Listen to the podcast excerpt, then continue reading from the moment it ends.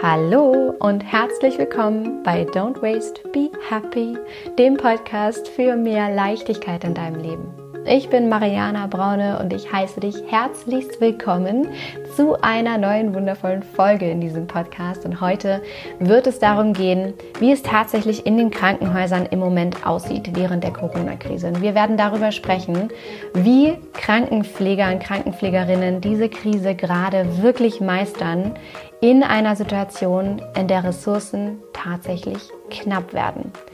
Und diese Folge liegt mir wahnsinnig am Herzen, weil sie meine Art der Wertschätzung ist, all den Systemerhaltern im Moment gegenüber, die für uns in dieser Krise da sind, all den Menschen, die im Krankenhaus für uns da sind, all denen, die in den Supermärkten verkaufen, die Regale packen, all die Polizistinnen, alle Menschen, die jetzt gerade ganz vorne an der Front mit dabei sind und die dafür sorgen, dass unser System aufrechterhalten wird und dass es uns gut geht.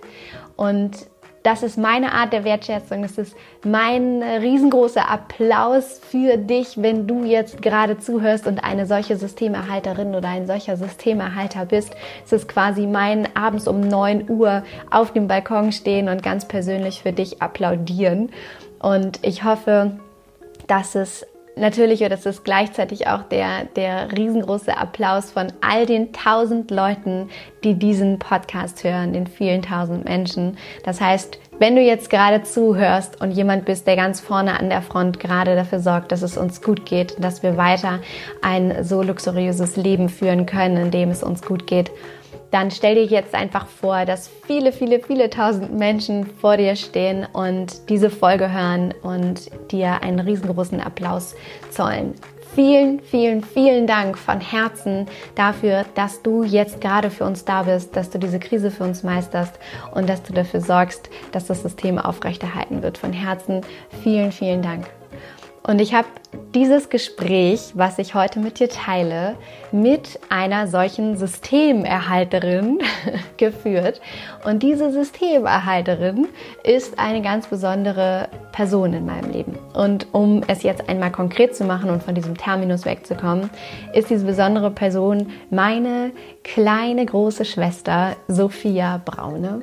Und Sophia, oder auch von mir genannt Fini, ist Krankenpflegerin in einem Hamburger Krankenhaus.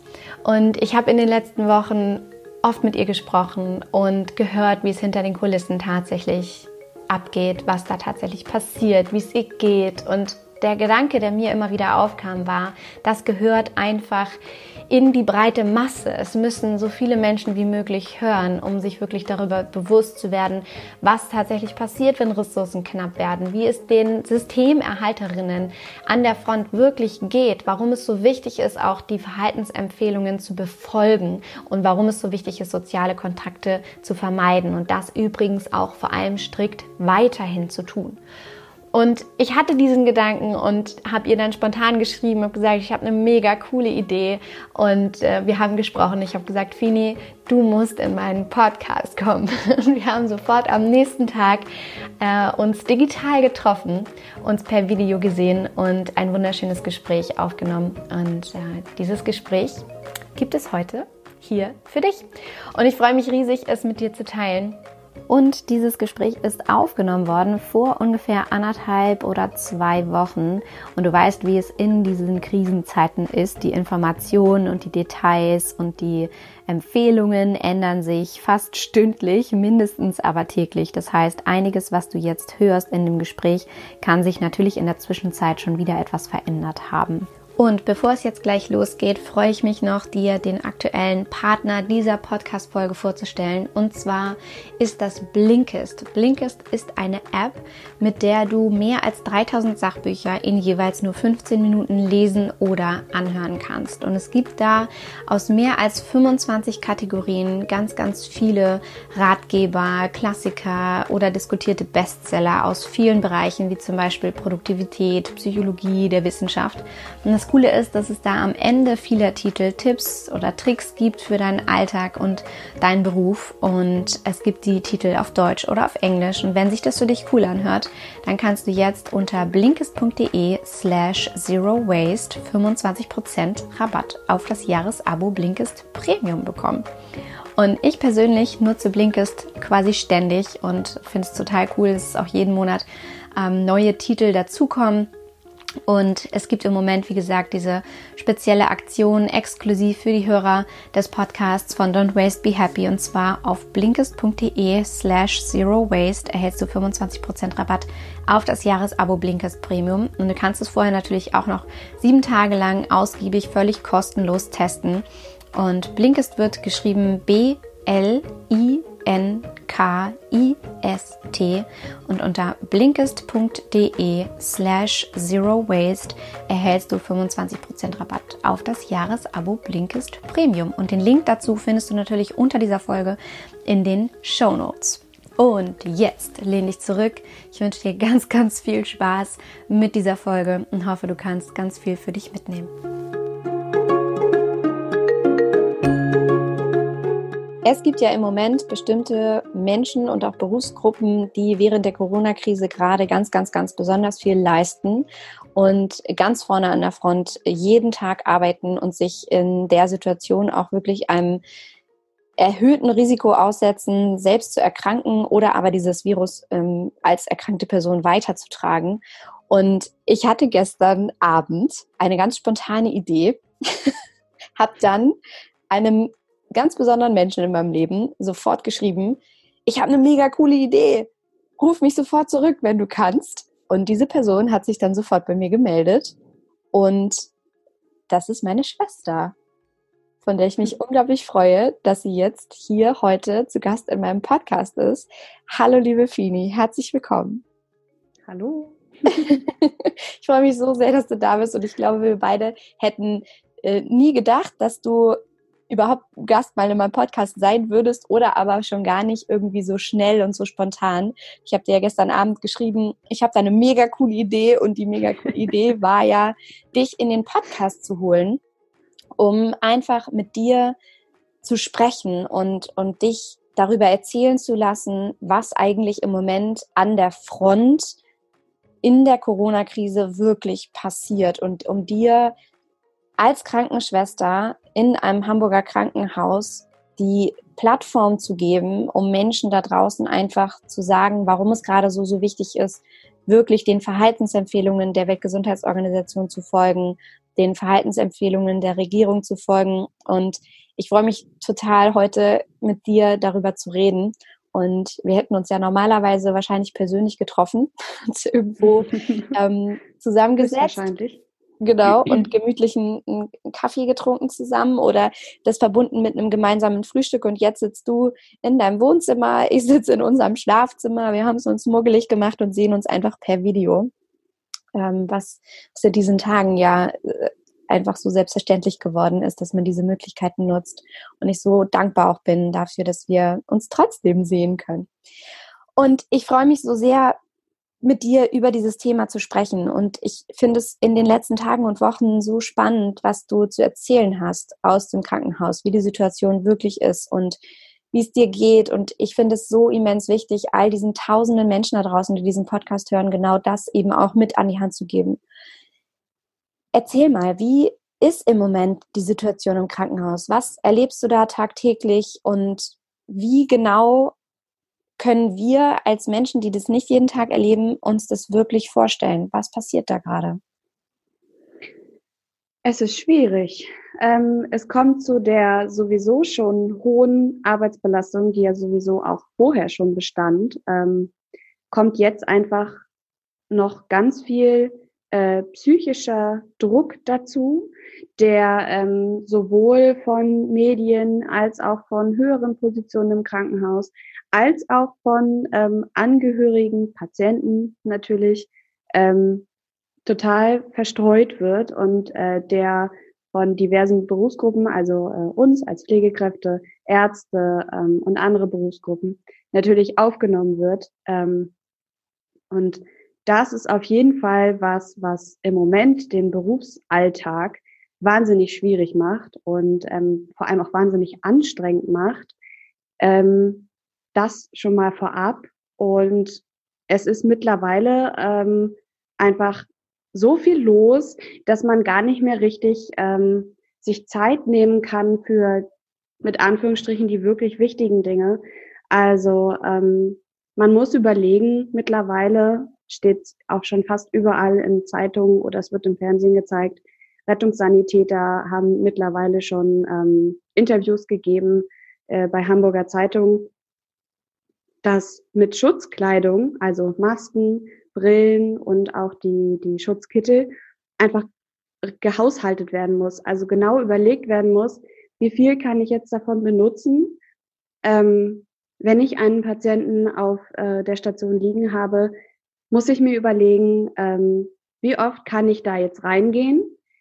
Ich muss vorher genau meine Arbeitsplanung überlegen, ähm, was ich alles mit ins Zimmer nehme oder, oder dass ich meinen Kollegen rechtzeitig Bescheid sage, wenn ich noch irgendwas brauche, weil ähm, ich ansonsten einen so hohen Masken- und Schutzbrillen, also überhaupt Schutzkleidungsverschleiß habe.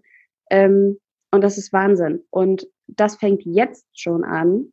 Und wenn man sich überlegt, ähm, dass eben, wie gesagt, jetzt schon dieser, dieser, dieser Engpass, wie es ja so gerne äh, genannt wird, dieser Engpass jetzt schon ähm, so akut ist, sagen wir es mal, ähm, will ich mir gar nicht, will ich mir persönlich vor allem auch gar nicht ausmalen, wie das aussehen würde, wenn wir zum Beispiel solche Zustände hätten wie in Italien, ähm, wo teilweise die Intensivmediziner oder Anästhesisten ähm, sagen, dass sie sich überlegen müssen, wen sie zum Beispiel noch äh, bei Patienten beatmen können und welchen nicht.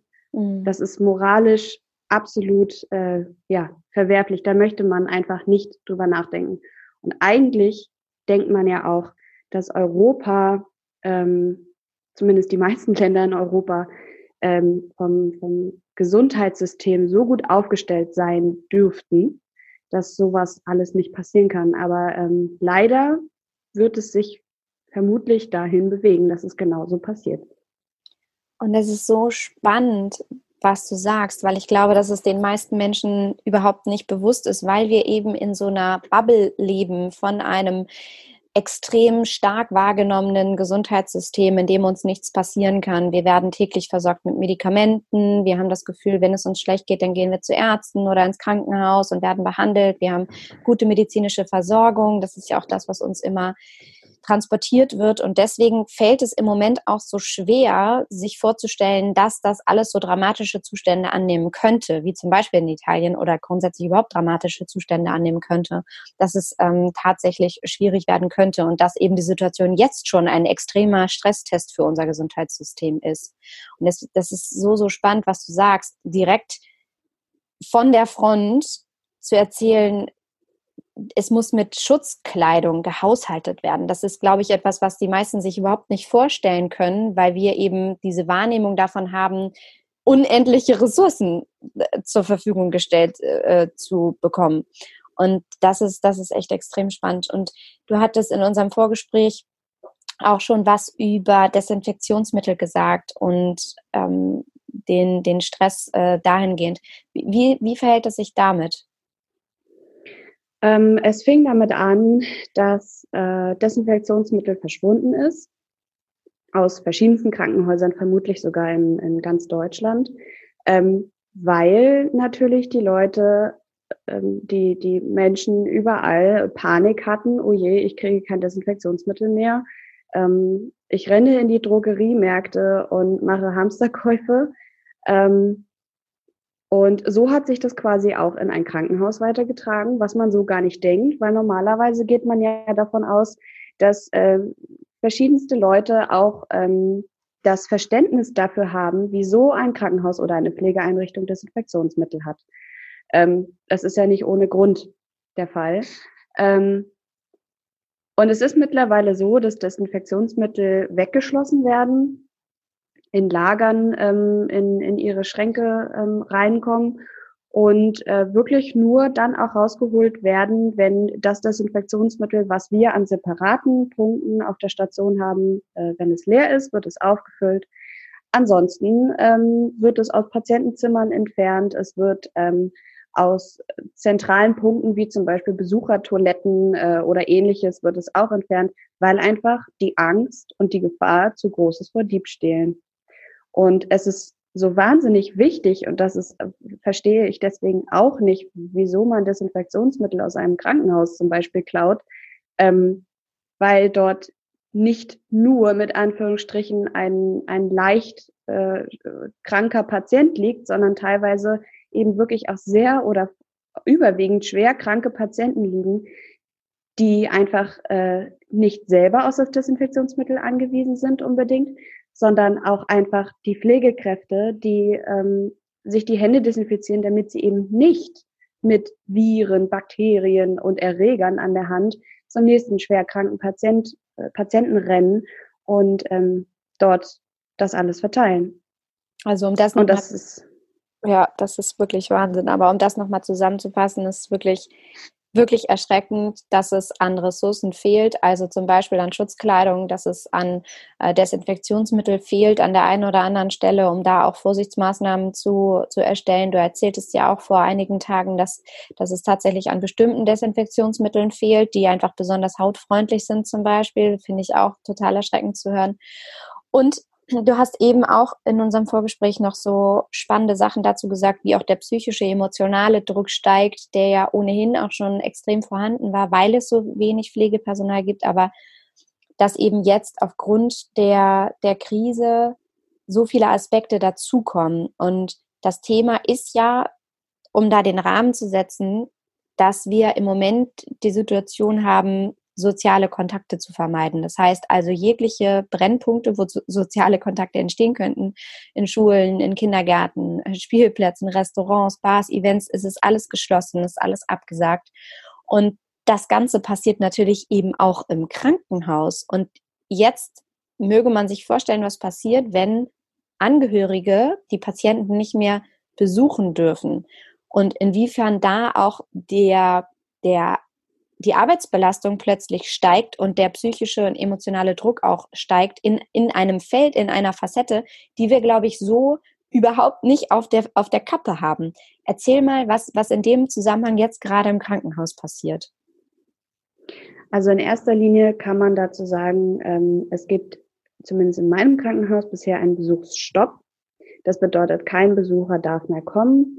Es ist die Möglichkeit, dass angerufen wird auf der jeweiligen zuständigen Station, dass man da dann fragen kann, wie geht's meinem Opa, meiner Oma, ähm, meinem Vater, meiner Mutter.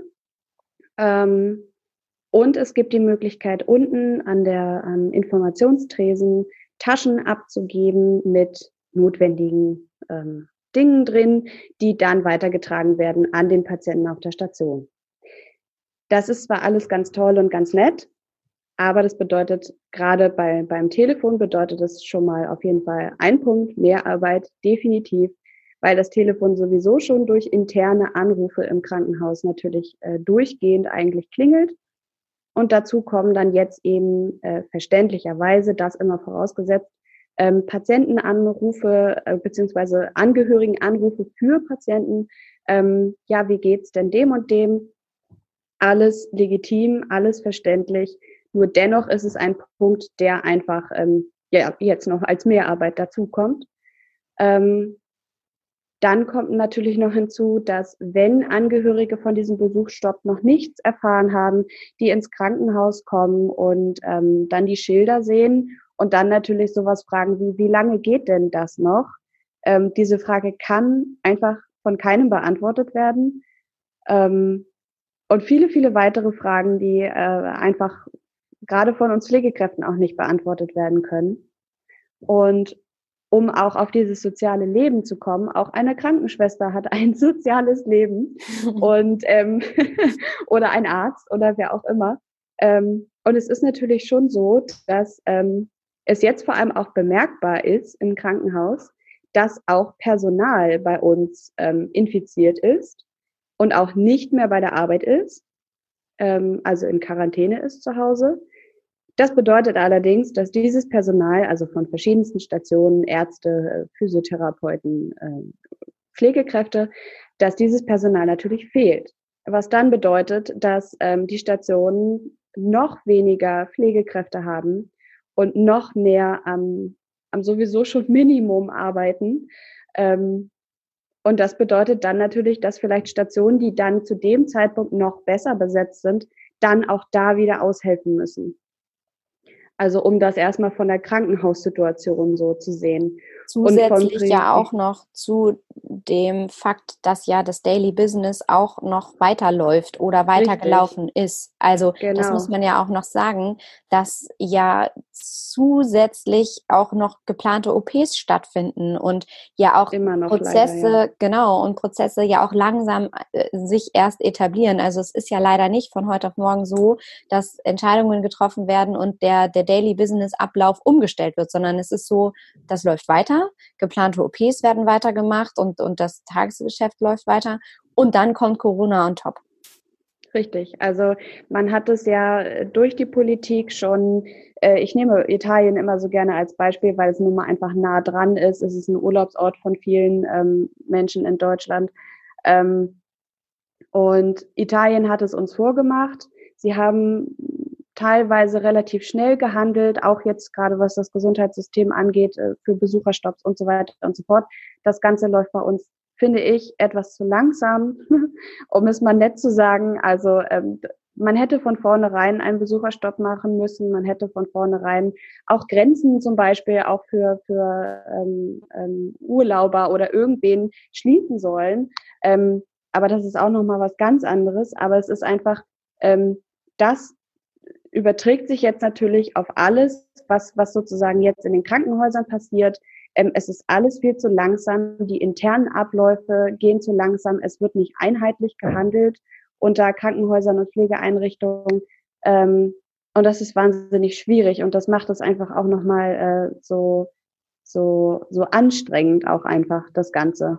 Mhm es ist spannend, weil das Punkte sind, die man wirklich einfach aus der Ferne sich nicht vorstellen kann oder gar nicht so präsent hat und nicht darüber nachdenkt, sondern man sich vielleicht, natürlich jeder kennt die, kennt die Situation im Krankenhaus, okay, es ist zu wenig Pflegepersonal da, aber was jetzt an Zusatzbelastungen alles aufkommt, kann man sich nicht vorstellen, wenn man es nicht hört. Deswegen finde ich es so wichtig, dass wir darüber sprechen und eben dieses Thema auch eine so große Plattform nach draußen bekommt, dass wir darüber reden müssen, dass Ressourcen fehlen, dass wir darüber reden müssen, dass Pflegepersonal jetzt schon wegbricht, so wie du sagst, dass auch natürlich dieses Pflegepersonal zum Teil infiziert ist und einfach krank gerade zu Hause ist.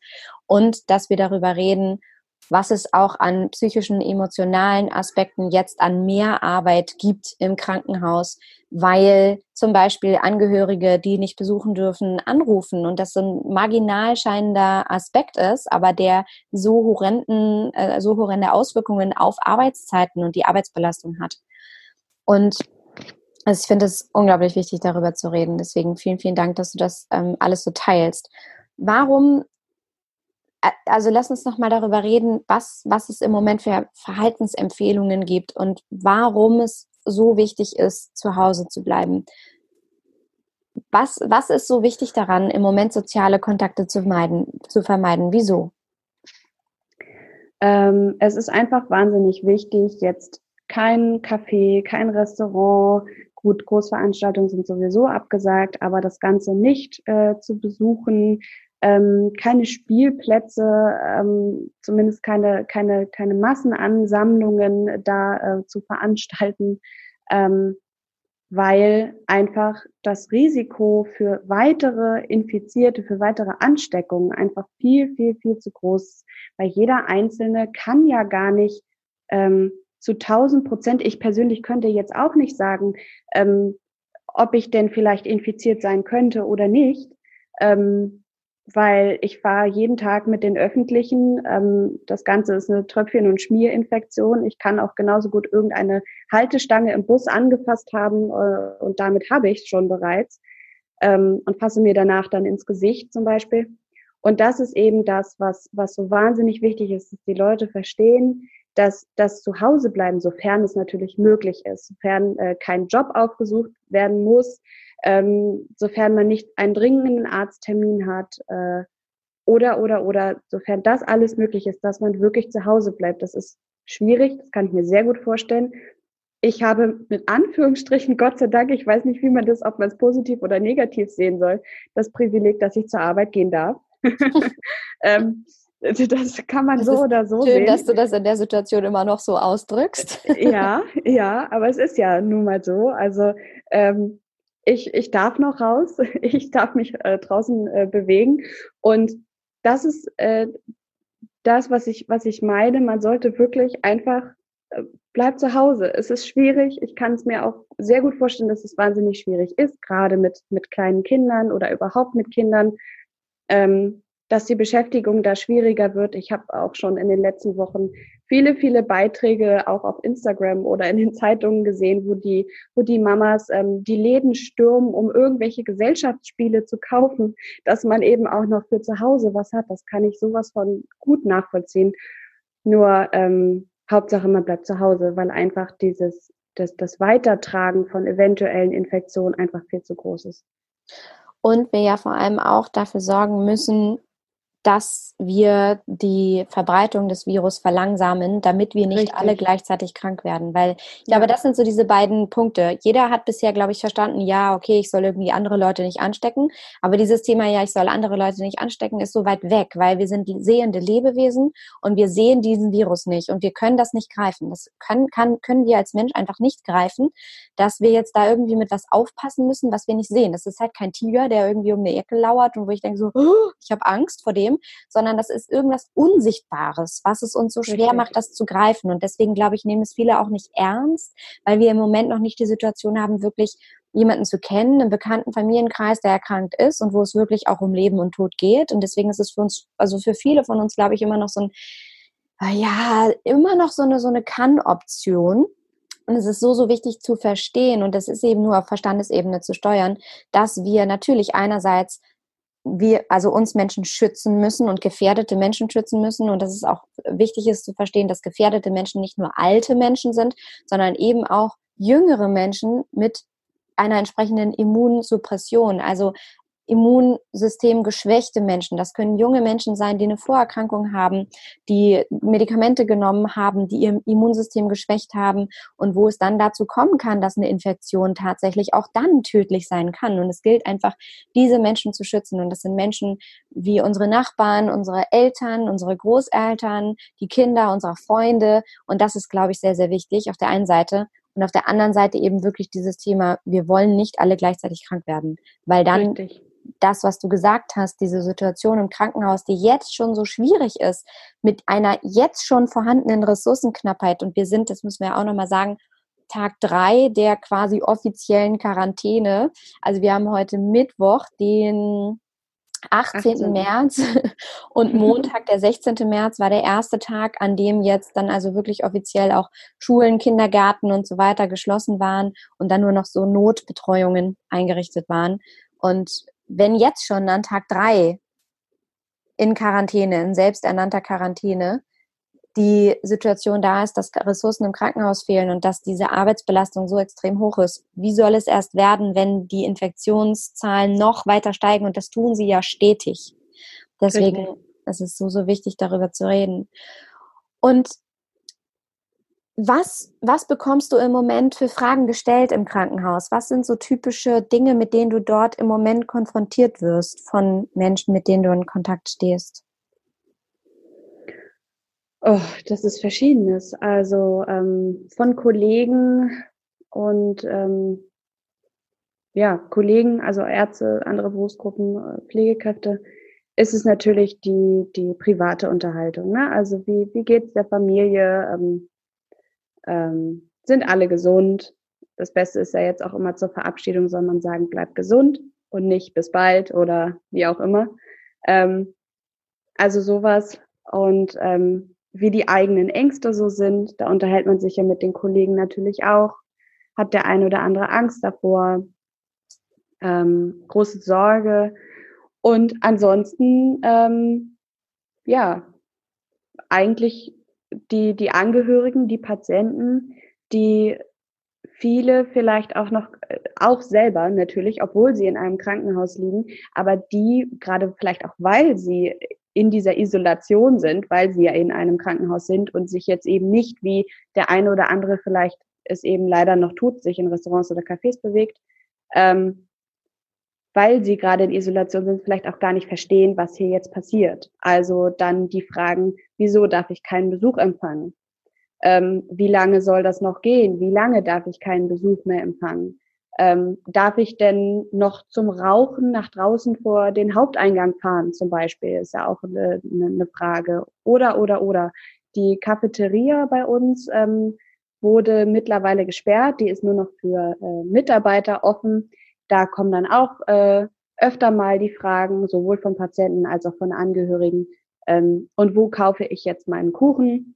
Oder wo kann ich jetzt Mittag essen? Ähm, sind alles legitime Fragen, aber alles keine Fragen für Pflegekräfte, die sowieso gerade genug zu tun haben ähm, und sich nicht unbedingt um die ja, Sorgen der Cafeteria kümmern.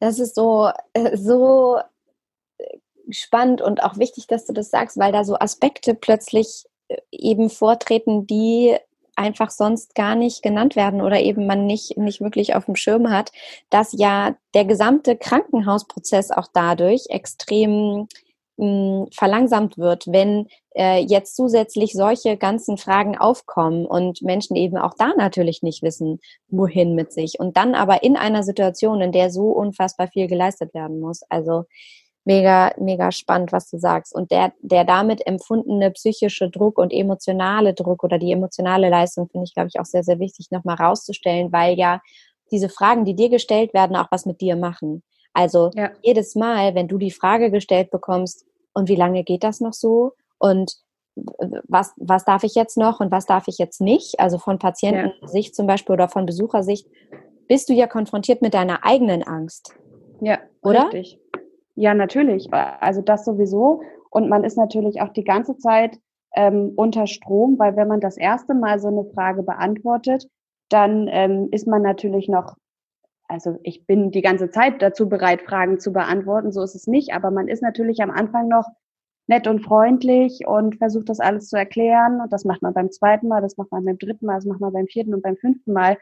Aber irgendwann und gerade wenn es eben äh, auch verschiedene Leute gibt. Manche reagieren netter, manche reagieren nicht so nett. Ähm, irgendwann hat man einfach auch keine Lust mehr, das Ganze immer wieder freundlich und nett zu beantworten. Man bleibt natürlich in das professionelle freundlich natürlich, das, das bleibt, na klar. Aber ähm, die Antworten werden knapper. Die Antworten werden knapper und sie werden ähm, vielleicht auch nicht mehr ganz so informationsreich, wie sie am Anfang waren. Und das ist da, das ist natürlich ein Problem, keine Frage. Das ähm, hat jeder mittlerweile bestimmt auch schon bei sich erkannt, dass das natürlich ein Problem ist, dass man jedem Besucher oder jedem, der Fragen stellt, äh, jeder hat ein Recht darauf, dass die auch vernünftig beantwortet werden, gar keine Frage. Nur ähm, wenn das einfach jeden Tag so ist und vielleicht das Fernsehen, Politik und Zeitung auch nicht vernünftig die äh, Menschen über Situationen aufklären, wie sie in Krankenhäusern herrschen oder vor allem auch bald herrschen werden, ähm, dann ist es nicht Aufgabe der Pflegekräfte oder auch Ärzte, ähm, ja, alle Menschen aufzuklären darüber. Wir sind zwar an einem ziemlich zentralen Punkt, also in einem Krankenhaus, wo man auch äh, fragen kann und wo man auch Antworten bekommt. Aber wir sind nicht die Politik und wir haben nicht die Aufgabe, jeden Menschen über eine Infektion oder über gewisse Risiken einer Infektion und, und, und, und, und aufzuklären. Es ist, denke ich, vor allem auch einfach ja dann irgendwann gar nicht mehr leistbar. Ich glaube, das ist das, was dann so hochkommt, was ich auch meinte mit den eigenen Ängsten, mit denen man konfrontiert wird. Jedes Mal, wenn du die Frage gestellt bekommst, wie lange geht das noch so, bist du ja mit deiner eigenen Angst konfrontiert. Das auch. Ich weiß ja. es nicht.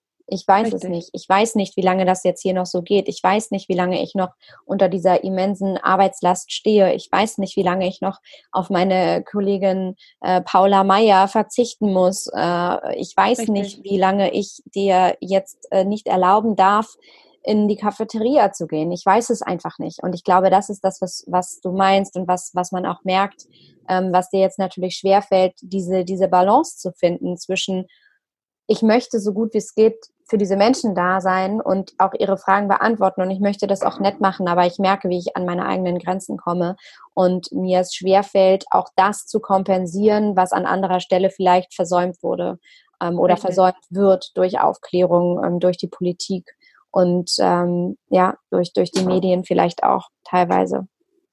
Genau. Was passiert, wenn die Fälle steigen, wenn die Anzahl von Infizierten weiterhin ansteigt? Was genau passiert dann im Krankenhaus? Ähm, es wird natürlich ein riesen Andrang logischerweise dann von äh, Patienten, von, von infizierten Patienten geben. Ähm, und dann haben wir ganz, ganz schnell ähm, eine sowieso schon noch mehr äh, geforderte Ausnahmesituation und Krisensituation in den Krankenhäusern. Ähm, es werden logischerweise mehr Intensivbetten äh, belegt sein. Ähm, es wird natürlich dann auch in dem ganzen, in der ganzen Mehrarbeit mehr äh, Personal gefordert werden. Ähm, und es wird einfach, es, es wird ja, es wird ein Ausnahmezustand komplett. Also ähm, wird es noch schaffbar sein oder wird es gefühlt nicht mehr schaffbar sein? Das weiß ich nicht. Ich ja, es ist schwierig, da dann Prognosen natürlich dann ähm, zu ja zu äußern. Aber ich fürchte, dass es es ist schwierig, es zu schaffen, sagen wir es so. Also das ist das Mittelding. Es ist schwierig, es zu schaffen, weil ähm, irgendwann kommt jeder an seine Grenzen. Es sind nicht alle Pflegekräfte jung, also in meinem Alter, sondern es sind auch Ältere dabei, die ähm, natürlich auch nicht mehr so viel Arbeit schaffen, logischerweise. Oder wenn sie es schaffen, dann auf jeden Fall nur an ihrer Grenze.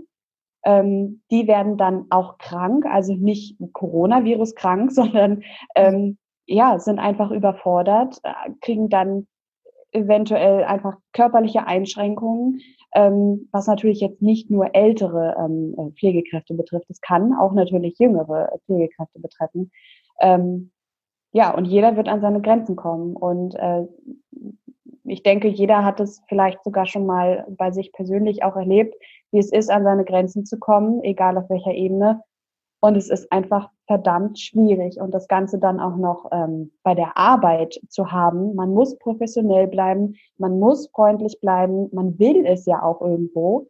Ähm, und es muss alles weiterlaufen. Und das ist eben das, was es so schwierig macht. Diese Balance zwischen, ich muss meine Arbeit schaffen, aber ich muss dennoch ähm, das Bild einer professionellen, freundlichen, zuvorkommenden ja, Pflegekraft sein. Hm. Und das ist so schwierig, diese, diese Balance, dieser Spagat zwischen, wie schaffe ich das und ich muss es schaffen. Hm. Und ja. Ich finde es ganz interessant, auch mal den Blick zu weiten für die Art von gefährdeten Personen, weil ich glaube, dass wir oft ältere Menschen einfach nur in Anführungsstrichen im Kopf haben. Es sind nur die Alten, die gefährdet sind. Ich bin nicht betroffen. Ich bin jung. Ich bin, ich bin stark. Ich habe nichts zu befürchten. Und es sind auch eigentlich nicht so wirklich Menschen in meinem Umfeld, die etwas zu befürchten haben. Lass uns mal darüber sprechen, wie das wirklich mit der Gefährdung von Personen aussieht. Gibt es konkrete Fallbeispiele von Menschen, die vielleicht auch jünger sind die, die du kennst, die du natürlich jetzt hier nicht im, im Detail erläuterst, aber wo, wo, wo klar wird, es sind nicht nur alte Menschen, die betroffen sind oder ältere Menschen, die betroffen sind, sondern es sind mitunter eben auch Menschen wie du und ich, die immunsupprimiert sind, also deren Immunsystem geschwächt ist oder die eine Vorerkrankung haben oder die Medikamente einnehmen mussten, die ihr Immunsystem geschwächt haben. Gibt es da etwas, was du, was du gerne teilen möchtest, um den Menschen einfach wirklich den Blick dafür zu weiten, dass es greifbarer ist, also dass es gar nicht so weit weg ist? Ähm, das war ganz witzig, da, was heißt witzig, aber es war ähm, vor wenigen Tagen war ein Interview vom Präsidenten vom Robert Koch Institut, der ähm, eben auch sagte, und genau da sind wir beim Thema, dass äh, sowohl Statistiken aus China als auch aus Italien zeigen, dass auch jüngere ähm, Menschen davon definitiv schwere Krankheitsverläufe äh, tragen können. Ähm, und genau da sind wir. Ja, ältere äh, Menschen auf jeden Fall, keine Frage, weil die wenigsten älteren Menschen haben keine Vorerkrankungen, aber auch jüngere, also äh, so jemand wie du und ich. Ähm, ich habe eine Kollegin, die ähm, auch lungenkrank ist. Ähm, die dennoch arbeitet als Krankenschwester. Ähm, davon gibt es bestimmt viele, viele in äh, den verschiedensten Krankenhäusern, die Vorerkrankungen haben und sei es nur mit Anführungsstrichen so etwas wie Bluthochdruck. Ähm, und diese Menschen sind auch betroffen, natürlich. Ähm, und da kann man auch Anfang oder Mitte 30 sein oder vielleicht auch Ende 20 ähm, oder Mitte 20, wie auch immer. Also äh, auch jüngere Leute kann das natürlich treffen und ähm, die können dann auch schwere Krankheitsverläufe haben. Und das, ähm, das ist eben das, was, was, was man sich auch immer vor Augen führen muss. Also ähm, ja, es, es betrifft nicht nur die Älteren und wir müssen nicht nur Rücksicht auf die Älteren nehmen, wir müssen Rücksicht auf jeden nehmen sei es Kinder, sei es Jugendliche, sei es junge Erwachsene, sei es ältere Menschen. Das ist vollkommen egal. Es kann jeden treffen und es kann jeden auch schwer treffen. Man liest auch oft genug jetzt äh, immer wieder von den von dem, ich glaube, das war ein Kind irgendwie in Niedersachsen oder sowas, äh, soweit ich mich erinnere, was auf einer Intensivstation ähm, liegt oder lag. Ähm, und auch Kinder, kleine Kinder, vielleicht sogar auch Babys mit Vorerkrankungen, kann das auch sehr schwer treffen. Und ähm, das ist auch nicht schön. Weshalb es ja auch wirklich so wichtig ist, soziale Kontakte wirklich zu vermeiden und jetzt nicht plötzlich zu verlagern. Also das eine Beispiel ist ja, ein Event wird abgesagt oder ein Konzert ähm, wird abgesagt und dann äh, werden plötzlich private Facebook-Gruppen aufgemacht, wo es heißt, ach, dann treffen wir uns eben privat irgendwo im Garten, okay. was natürlich, äh, also bitte macht lass das. Es macht einfach genau. gar keinen genau. Sinn.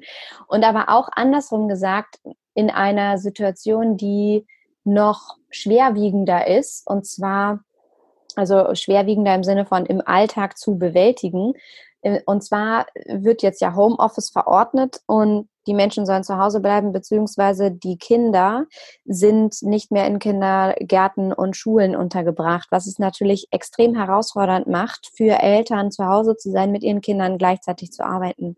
Und wo dann eben plötzlich ähm, diese Strukturen, die normalerweise durch Kindergarten und Schule vorgegeben sind, verlagert wird in private Zusammenkünfte. Das heißt also, man schließt sich plötzlich mit anderen Müttern zusammen und guckt, okay, wie können wir irgendwie unsere Kinderbetreuung aufteilen, was ja auch überhaupt nicht Sinn und Zweck der Sache ist, dass sich Menschen jetzt plötzlich privat zusammentun, um die, die Betreuung ihrer Kinder sicherzustellen, sondern dass soziale Kontakte wirklich vermieden werden sollen und dass genau dafür ja dann Noteinrichtungen oder Notzeiten in Kindergärten und in Schulen eingerichtet wurden, um das dann abzudecken, falls gar nicht anders möglich von Personen, die jetzt gerade arbeiten müssen, wie du zum Beispiel, um wirklich die, die noch notwendigen Systeme aufrechtzuerhalten.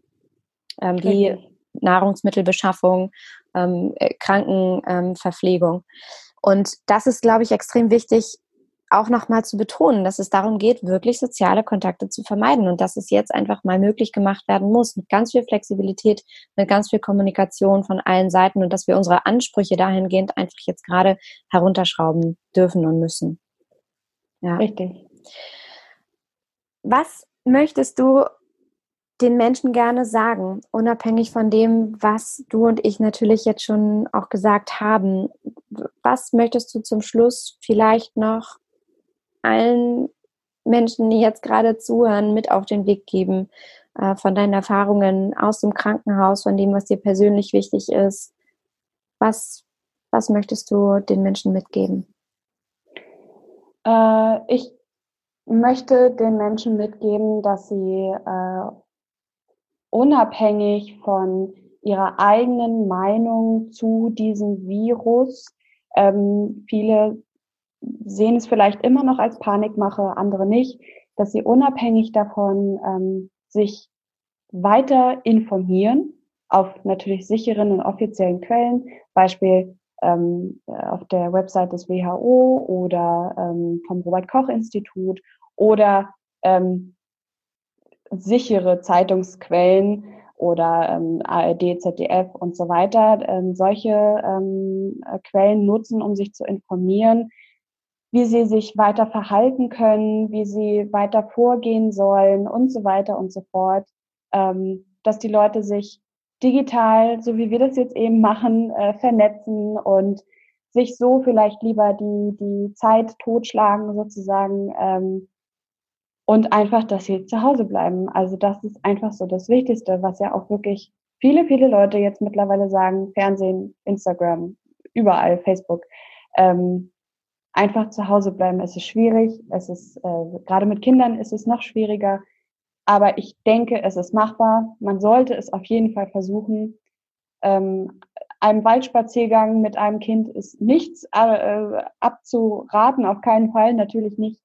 Aber ähm, ja, Massenansammlung vermeiden. Vielleicht auch seine, seine Freunde, seine Bekannten ähm, einfach auch darum bitten, auch genau dasselbe zu tun, wie man es selber tut ähm, um einfach jetzt diese, diese Krise, die hoffentlich, hoffentlich schnell vorbeigeht, ähm, irgendwie zu überstehen. So, mhm. und ähm, das natürlich, das geht einher mit dem, mit dem Krankenhausalltag, weil je mehr Menschen zu Hause bleiben und sich ähm, ja, zurückziehen aus dem sozialen Leben, wie sie es sonst kennen, desto weniger Fälle, desto weniger ernste Fälle und desto äh, weniger Arbeit mit Anführungsstrichen haben Pflegeeinrichtungen und Krankenhäuser und auch Ärzte natürlich. Also das zählt natürlich alles dazu. Alle Gesundheitseinrichtungen, ähm, alle Gesundheitspraxen und so weiter.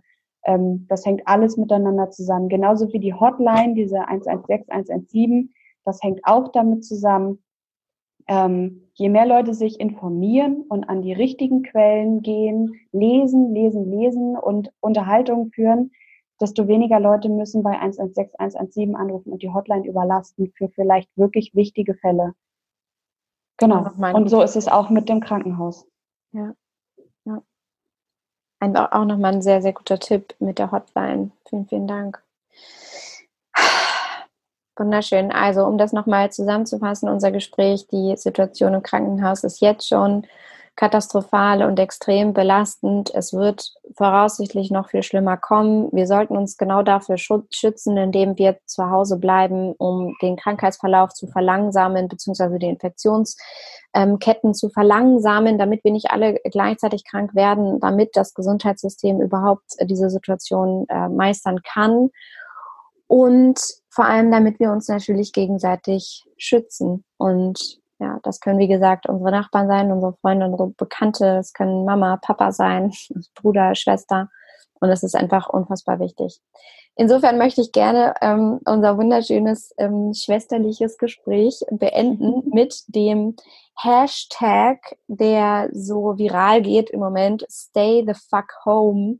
Und äh, freue mich riesig dass wir gesprochen haben und dass wir diesem spontanen Impuls einfach gefolgt sind, darüber zu reden, wie es einfach im Moment ist und, und dem Raum zu geben, weil ich glaube, dass es genau das ist, was die Menschen gerade brauchen, um von der Front zu hören, was gerade eigentlich wirklich abgeht und was sie auch tun können, und ähm, das alles weit entfernt von Panikmache zu sehen, aber eben realistisch einzuschätzen. Insofern stay the fuck home und ich danke dir für dieses wunderschöne Gespräch. Danke. Bitte, bitte, gerne.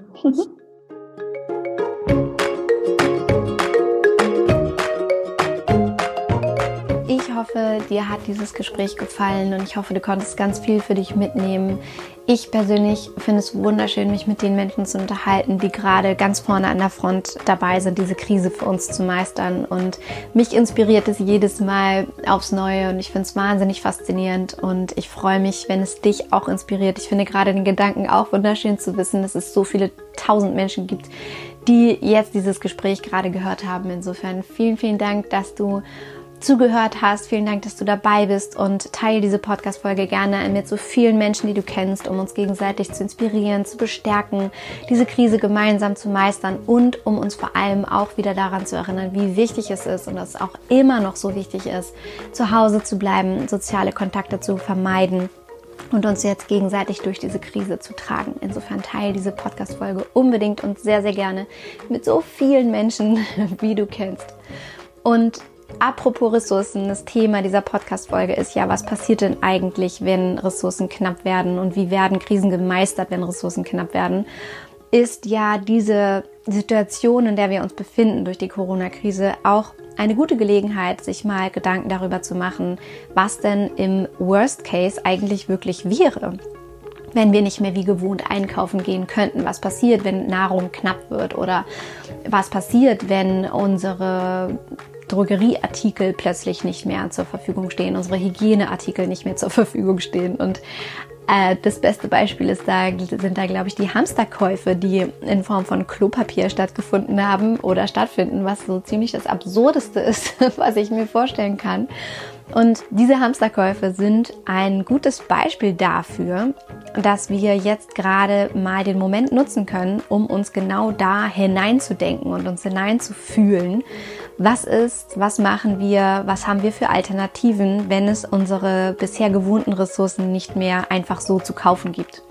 Und ich möchte dir diesbezüglich das E-Book, was du dir kostenlos auf meiner Seite runterladen kannst, ans Herz legen, wo es darum geht, nachhaltige Alternativen für verschiedene Lebensbereiche zu finden. Und diese nachhaltigen Alternativen so einfach und so simpel sind, dass du sie eigentlich garantiert im Haus hast und du nichts kaufen musst. Und dieses E-Book, was du dir da wirklich kostenlos runterladen kannst, das sind die Zero Waste Swaps oder auch ein Minimalismus E-Book, wenn man so möchte.